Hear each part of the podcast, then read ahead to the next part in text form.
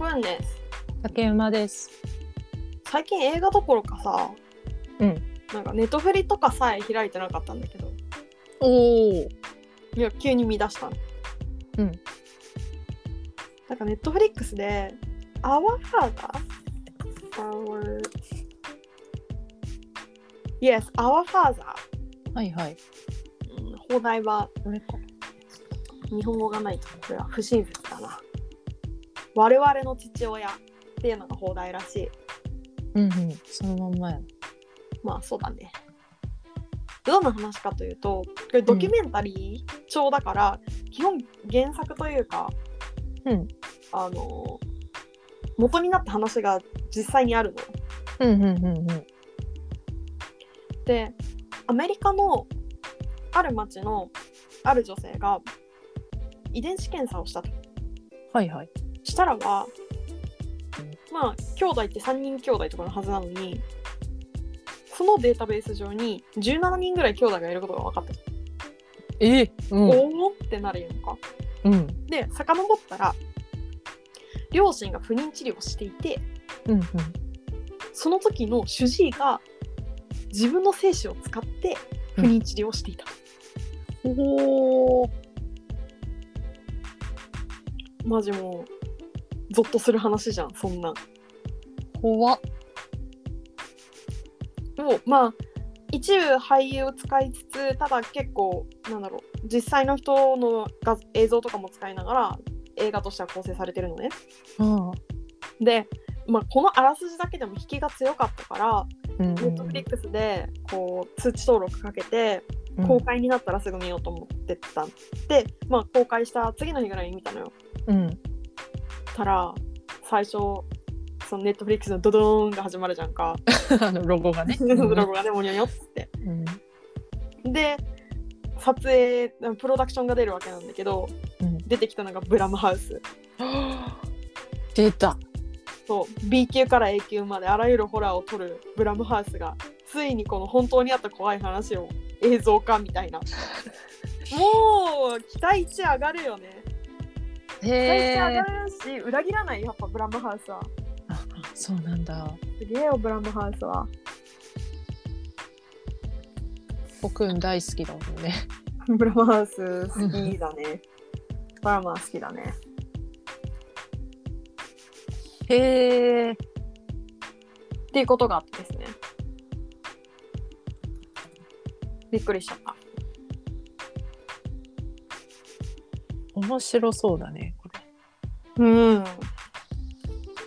めっちゃ胸くそ悪いけどねなんかめっちゃ昔の話なのかと思いきやさ全然最近の話っぽくって、うん。まだ法廷論争中らしいんだよね本件、そうなの。うわ。はでこれを裁ける法がなかったんだってあはあはあ。ネタバレかな大丈夫かないやすごいそんなおぞましいことがって感じ取材力とまあ脚本力も高いんだろうね無論演出含めて非常にうんあの薄気味の悪さは久々だったねうん。でもそうなんだ。うんよく映像化したな。いやーこれはさすがネットフリックスとしか言いようがないです ねちょっとこう映画館で封切りみたいなのは厳しいと思うこれはああ、なるほど。うん、配信だからこそ。うん、配信じゃないと許されないちょっと倫理的に結構 NG っぽくないこのネタうん。それはそう思う。だなって思いましたで突然ネットフリックスオリジナルはいくつか見始めててまたうんうんうん。ようやくエミリー・イン・パリのシーズン2を見たんですよあ、シーズン2が。シーズン2あはったねんです今ね年年始かな年始ぐらいに出てたはずほうほうほう。でもなんか見始めたら止まらなさそうだしなみたいなことを思いうん。ずっとちょっとステイしてたんだけどいやいいね変わらず良かった。変わらずよかったマジあっという間だった本当あれどのくらい気がついたらうんん。エピソード数どのくらいある10本しかなくって間30分ぐらいのやエピソードとかもあるんだよねおお。マジであっという間そういいのか悪いのか一気見できちゃうってことねできるね2日3日で見ちゃったもん結 局すごい本当にあっという間間マジあっという間えまあ英語も分かりやすいしさうんうんうんいいよねいいよねっていういいよねとか思ったりしつつ ネットフリックスの配信ドラマで言うとお前にこのポッドキャストで私が原作の漫画の話をしたああ「ハートストッパー」が配信開始されてるはずいや配信それね開始されてるよなんかうん誰かに勧められた、あ本当、うん結構実写版もあの評価高くて私まだ見れてないんですけどあれも時間があればぜひお前は見らんのかーい私今あの今月はネットフリックスに入ってなかったのであ見れてなくてそろそろ再開しようかなって思ってなんかそれこそ私もいや難しい話だよねやっぱこう質素倹約をやっていく上でさうんあなんか普通に純粋に多分忙しくて全然見れてなかったからうんネうッんトフリックスとプライムに両方契約する意味とははてってなっちゃってちょっとねそこら辺はこう本当うまいことサブスクと付き合っていかないといけない、ね、いや本当だよ、よいや削れる資質はね削った方がいいよみんなマジでうん、それは本当にそうじゃないと推しに課金できなくなるから ねその通りですよオタクの発想その通りっていうのはありますよね本当最近映画館にしか通ってないからこれからやる映画の予告とかは死ぬほど見てるんだけどしかもさそれ見てる映画1本でしょうんいや面白いですね一本の映画を複数見てるとさ予告も大体重複してるから うん覚えるほど予告を見るんだけど意味が分からん週週が変わるとその予告も変わったりするからあ新しい映画の予告来たなとかあああれもう公開かとか そういうことを考えるんですよね。だってえちなみにあれってさその1日に数回同じのを見てるわけじゃんっうん、てなったら同じ予告なの同じ予告へえ同じなんだ同じ劇場だったら同じ予告なるほどね別の劇場に行ったら違う予告うんうんうんうんはい劇場依存なんだねじゃああれはまあただ配給会社依存と劇場依存があるかはら結局その違うところで見ても松竹系と東宝で見てもチャリマホを配給してるアスミックエースの同じ会社が出してる映画とかは重複して流れますね。なるほどねホリックとか流れてたな。重複してああうんなんか見たい気持ちあったんだけどねホリックまだやってるでしょでも。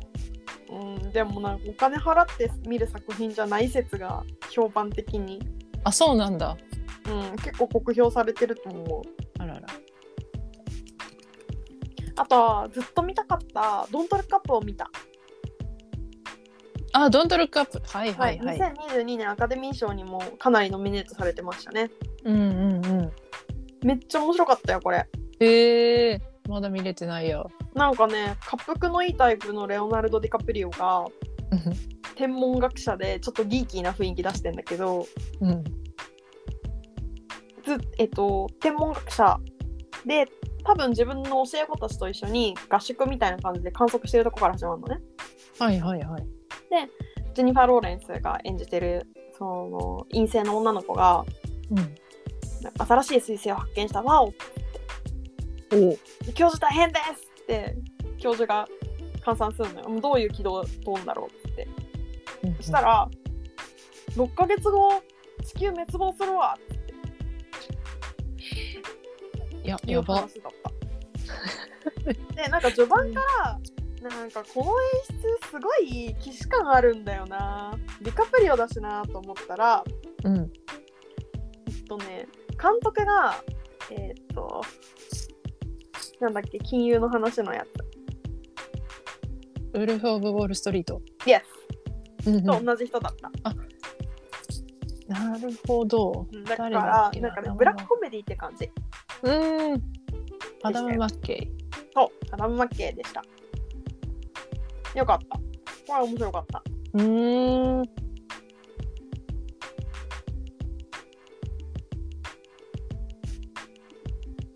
なんかおー俳優女優陣もすごい有名な人揃いだから、うん。なんかそういう意味でも楽しめるしなんかそうだね最近気高い役をやりがちになってしまったメリル・ストリープもうん。なんかクソみたいなババア役でしたから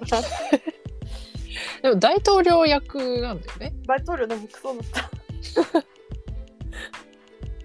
今日はアメリカ英語喋ってるみたいなちょっとなる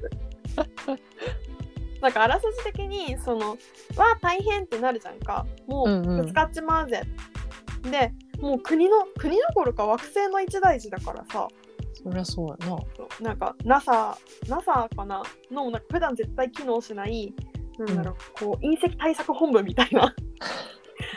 感じのとこの偉い人と一緒に私ホワイトハウスに報告しに行かねばっつって、うん、うなんんか。その夜突然あのホワイトハウスに行くみたいな感じなんだけどうんな。んか全然事の重大さを彼らは分かってなくってなんかはいはい1週間後の大統領選のこととかすごい気にしちゃうの。ああ、なるなんほかど。半年後は誰もいなくなるんだってみたいな。うんうん。選挙も何もっていう。そうそうそうもう彼女の頭の中にあるのは得票率だけああ。そういう大統領なのね。演じてるのそういうタイプの大統領 なんか最近そんな感じの人いた気がする な誰とは言えないけどそうでなんかテレビ出たりとかまあいろいろするんだけどうんうんうん。メディアに訴えかけると。メディアにね訴えかけてね面白いですよねそうなんでドントルックアップなんだろうっていうのは結構ね終盤になってはあってなるああ、タイトル回収がされるんだタイトル回収される。でもドントルックアップをもうドントルックアップのまま日本に持ってきたのは本当に英断だったと思う。まあ、ネットフリックスじゃないとできないよね。あーこう放題をつけずに。そう。放題つけなかったもんあね、ーこなれるほどねね。放題つけたら絶対自己案件だったと思あ本当。う。うん、絶対ダメ。めちゃくちゃ重要じゃん。タイトだからル。なんか重要なわけじゃないんだけど、なんか途端にすごい薄っぺらいものになると思う。ああ。なるほどね。それは見ないとわからない感覚だな。うん。なんか、お察しってなる、きっと。 結構いろいろ見てはいるんだけどな。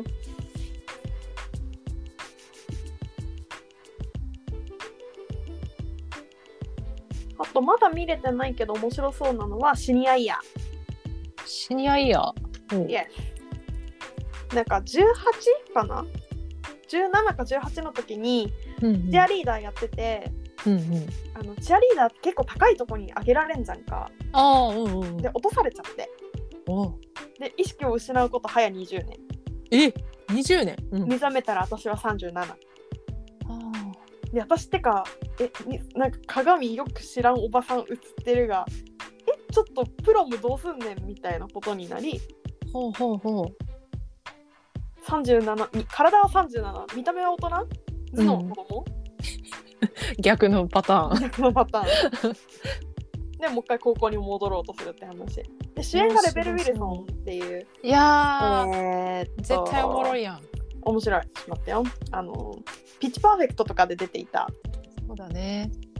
イケてる女性ハスラーとかね。あそうだねハザラも出てたね最近だとキャッツとか出てたりしたかなうん。あ、ジョジョラビットも出てま した。あジョジョラビットも出てるのかピッチパーフェクトはあのミュージカルミュージカルミュージカルコメディ映画って感じかな入学そうしただねところで、グリーン合唱部に入って、まあイケてるイケてる演出がイケてる設定上は多分イケてない合唱部ブイブイ言わせるやつレベル・ウィルソンが出てる映画他も面白かったしえ本当は歌うまいからねそうなんだよ。見がいがある多分これもネットフリックスオリジナルな気がするけど「Isn't It Romantic」あれっていうめちロマゃンテくィちックコゃメディもすごい面白かった私も面白かった笑ったあれねあよかったよねうんいわゆるラブコメ映画のふ風刺っていうかねうん、そうそうリアム・ヘムズワースが脇を固めうんうんうんクリヘムの弟ですねそうですねえクリヘム私クリヘムも逆に何も知らないんだよねアベンジャーズかマクイリティス・ー・ソヘムズーワねースあうんクリスそうはですそうですそうですあと「ゴーストバスターズの」 女性版の「ゴーストバスターズ」も出まし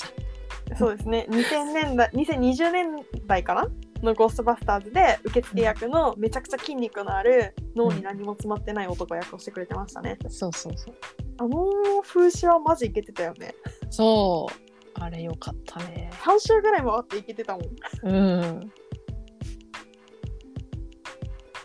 ていうキャストのやつがありましたね「イズンとイットロマンティック」放題は「ロマンティックじゃない?うん」が放題です面白かったこれは主人公の女の子がえっ、と頭打ってまた頭打ってんの 退院したらなんか PG13 指定のロマンティックコメディ映画の世界に迷い込んでしまったことを確信するっていう そうそうそう面白かったなだからどこを切り取っても意味わかんないもんなそうだこれ私なんで見たんだっけと思ったらあ名前を忘れたなあの「ルシファー」っていうドラマのルシファー役をやってた俳優さんがこれにちょい役で出ててえーっと「イズンとイットロマンティック」の方あそうですそうですトム・エリスだトム・エリストム・エリス何のも 初めのお医者さんマジそういう役じゃんだからそう頭打って「こんにちは」した多分一番最初に出会う人ってことよねそうそうそうちなみにお医者さんドクタートットっていう名前なんだってトット先生なんだトット先生 逆にトット先生気になってきた ああ面白いな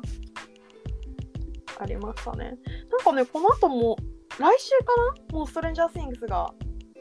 あ来週か5月27日からストレンジャー・シングスが出ますもうすぐじゃんもうすぐですよニューヨークでもポップアップストア行ってきたんで私ああやってたんだねそうあのもうなんか一回忘れてるじゃんそうねだって2年ぐらい前じゃないも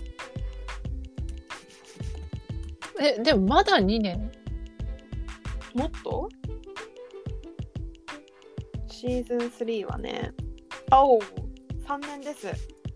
うんまあそんなもんかうんうんうんう2019年7月4日だってーんなんか1980年代のなんかアメリカの田舎町核核の田舎町を舞台にこう超能力を持ってる女の子がいきなり現れて、同い年の同い年と思わしき少年たちとわちゃわちゃやるっていううん話なんだけどなんかそのわちゃわちゃっていうのがその平行世界というか裏世界みたいなのがあるんだよね。うんうんうんうんそうそこから時には化け物が現れでも主に化け物が現れてるかそうだなねまあ、うん、SF アドベンチャーみたいなうん感じねうん、主役の男の子のお母さんがミノナライダーなんだよね。うんうんうんあの長くジョニデとパートナー、パートナー関係だったよね。最近はそあの。そうですね、んそうだよね。で私はこの2人と娘ちゃんが大好きな ので、ミノナだと思って見始めたんですが。そうポップアップのストアはそれこそこの主人公のお家でさなんか A から Z までうんうんわーって壁に書いて、ライトを点滅させるみたいなシーンあったの覚えてる、はいはいはいうんもうちょっとこれ7年前だからもう知らないよあのネタバレとかあもうそれはいいと思うよそう であれがねもうあれがほぼまるっとあった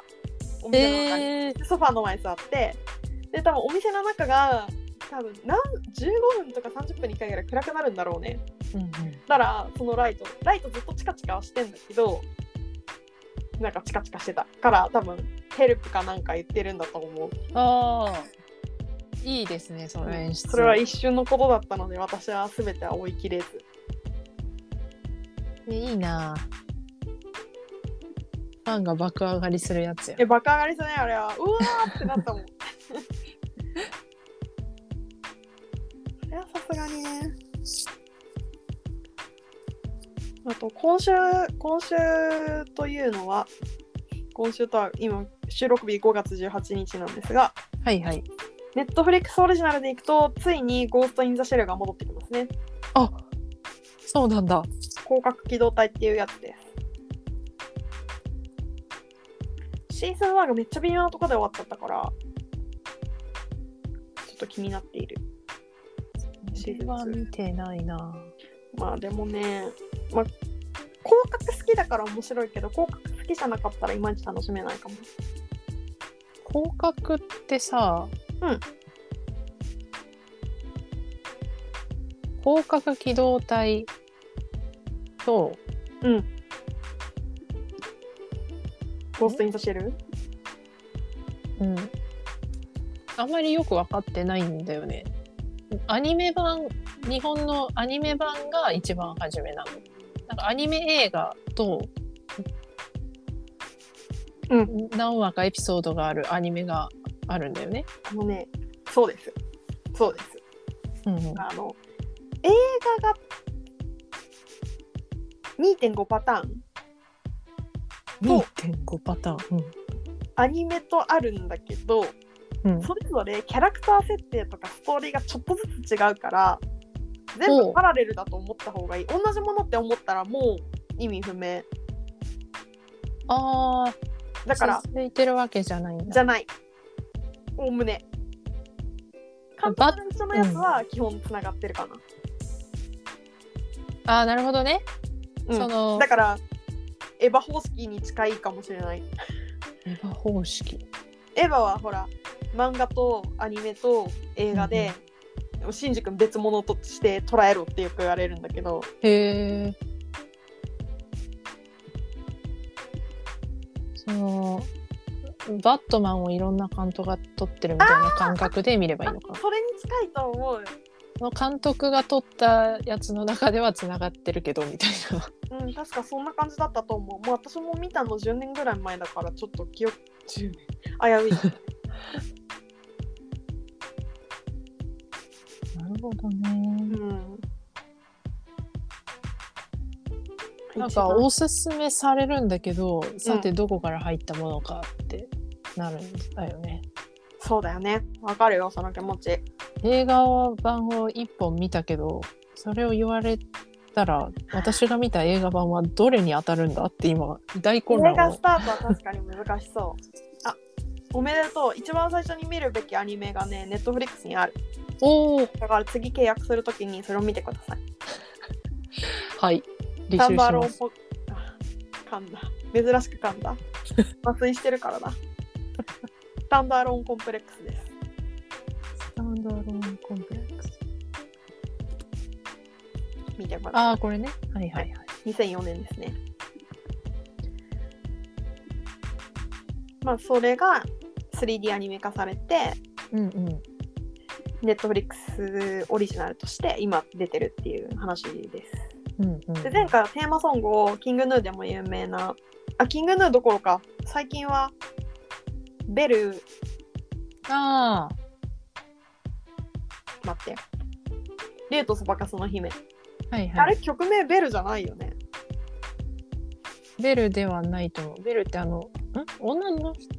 ベル女のの名子の名前。前うがんそうだよね。ユーを作っていた。ユーはあのキングヌーのお兄さんが作ってましたが、うんうん同じチームである常田さんが率いる。あミレニアムパレードああ、はいが主題はい歌。作ってるっていうのでもうちょっと話題になった。ええー、そうな多んだ。分チームソニーはあミレニアムパレードを輸出したいんだろうなって思いながら見てたんだけど、なるほどね。もしかしたらシーズン2も同じチームが作ってくれるかもしれないっていうところを微妙に期待しているとかですかね。ネットフリックスオリジナルの梅干しそうなのはそんな感じだな。うんうん、なるほどなるほど参考になるなオリジナルじゃないやつもね、全然面白そうなのいっぱい入ってくるから、またチェックしていきたいね。最近なんだろう、その、事前に登録しといたら、始まるよって連絡くれるから、あれはす通ごい知がね、ねうん、通知使った方がいい、絶対。よし。ちょっとネットフリックスの次来るやつ話したし、次 Amazon の次来るやつ話すかな。そうですね